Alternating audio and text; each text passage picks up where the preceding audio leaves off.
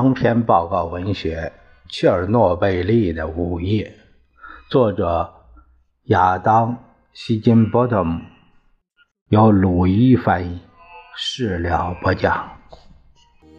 也不再沙沙响，夜色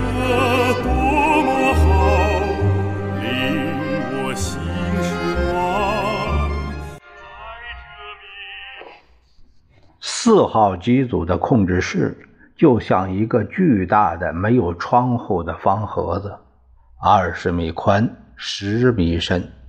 水墨石的地面，低垂的天花板上是内嵌式荧光灯和纵横往复的通风管道。通常在这里值守的是一个四人小组，在控制室后方，当班的班组长。有自己的办公桌，可以观察其他三名操作人员在三个长长的灰色钢制控制板前操控机组运行。这些彼此不挨着的控制板呈弧形摆开，占据了整个控制室的前方。坐在左边的是俄语缩写为 SIUR 的高级。反应堆控制工程师坐在右边的，则是高级涡轮发电机控制工程师。值守中间协调其他俩人活动的高级机组控制工程师，负责保证在运行过程中时刻为反应堆供水。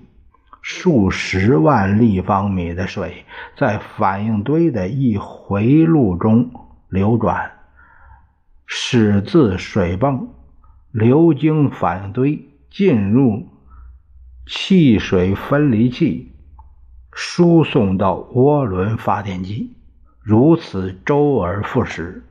这三个人面前的控制板连接着上百个开关、按钮、测试仪表、照明灯、信号报警器和一起控制着。核裂变发电的主要过程，在这些控制台前方是一面顶天立地的仪表墙，上面的发光表盘读数和闭路电视屏幕显示着三个系统的运行状况，而不断震颤着的描笔式的示波器。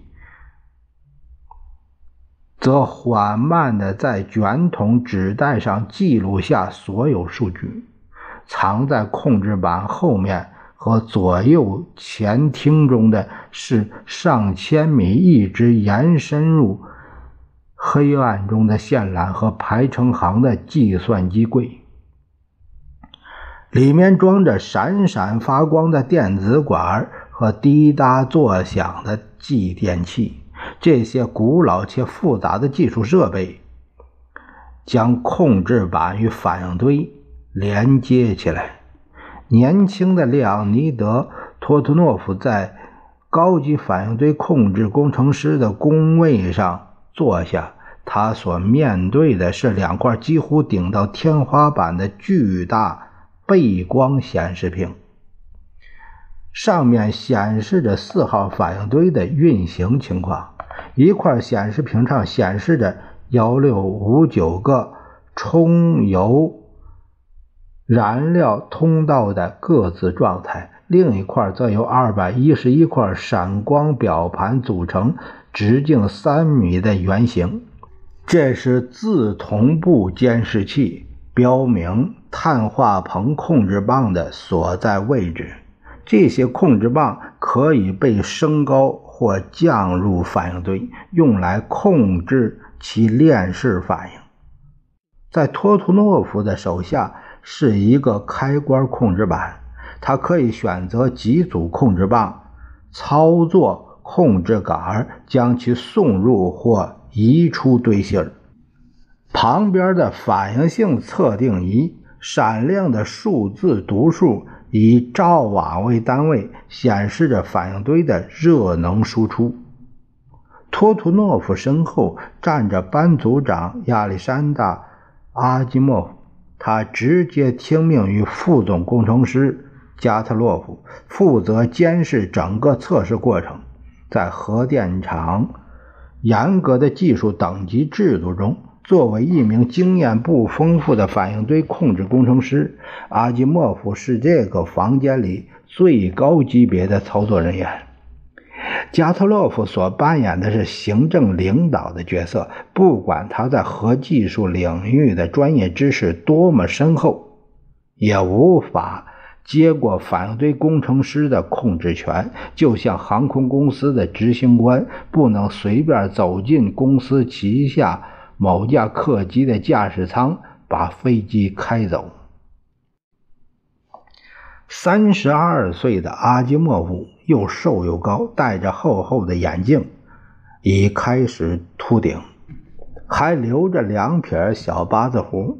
他是一个忠诚的共产党员，整个电厂的学识最渊博的技术人员之一。他和妻子卢巴生了两个儿子。闲暇时间喜欢读历史传记，或是背上自己的温彻斯特步枪，到普里皮亚季附近的沼泽中打野兔和野鸭。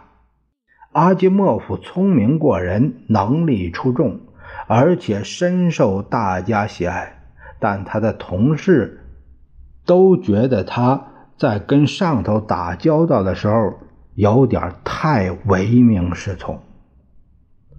四号控制室现在变得有点拥挤，除了列昂尼德，其他两名值守涡轮发电机、水泵控制板的操作人员，上一班的员工也还留在岗位上没走。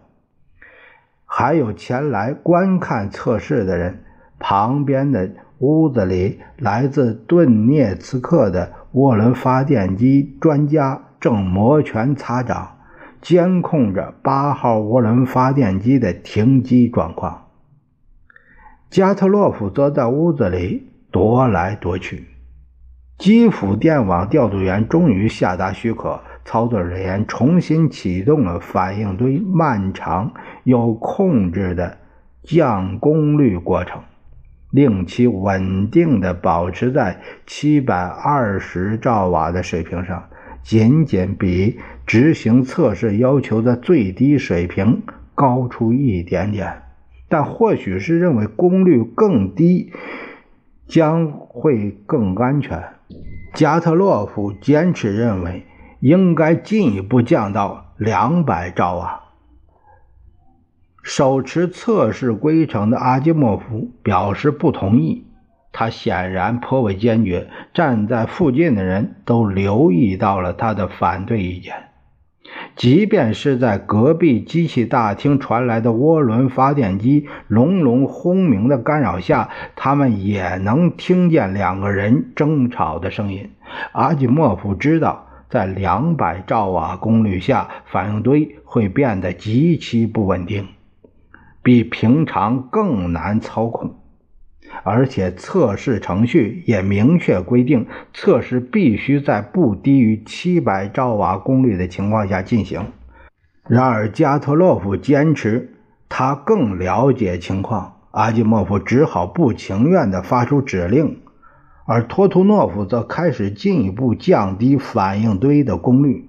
然后，在零点二十八分的时候，这位年轻的工程师犯了一个错误。当托图诺夫在午夜接过反应堆的控制权时，机组的计算机化调控系统被设置为本地自动控制状态，这让他可以单独管理堆芯的不同区域。但当反应堆处于低功率运转时，这种本地自动控制通常都会被关闭，因此。托图诺夫开始将系统转为全面自动化状态。在这种核反应堆自动控制模式下，它可以在其他人准备启动测试时，保持 RBMK 处于稳定状态。但在完成转换前，它需要选定新的操作模式下，计算机维持反应堆功率的水平。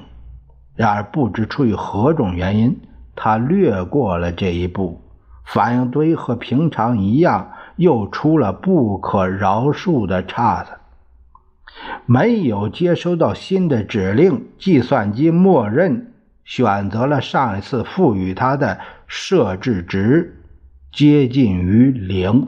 这时，托图诺夫惊恐地眼见着反应性测定仪上的灰色读数开始急剧下降：五百、四百、三百、二百、一百兆瓦。反应堆如脱缰野马，脱离了他的掌控。一连串警报响了起来，测量电路失灵。紧急功能增率保护开启，水流量下降。阿基莫夫看到发生了一切，保持功率，保持功率，他喊着。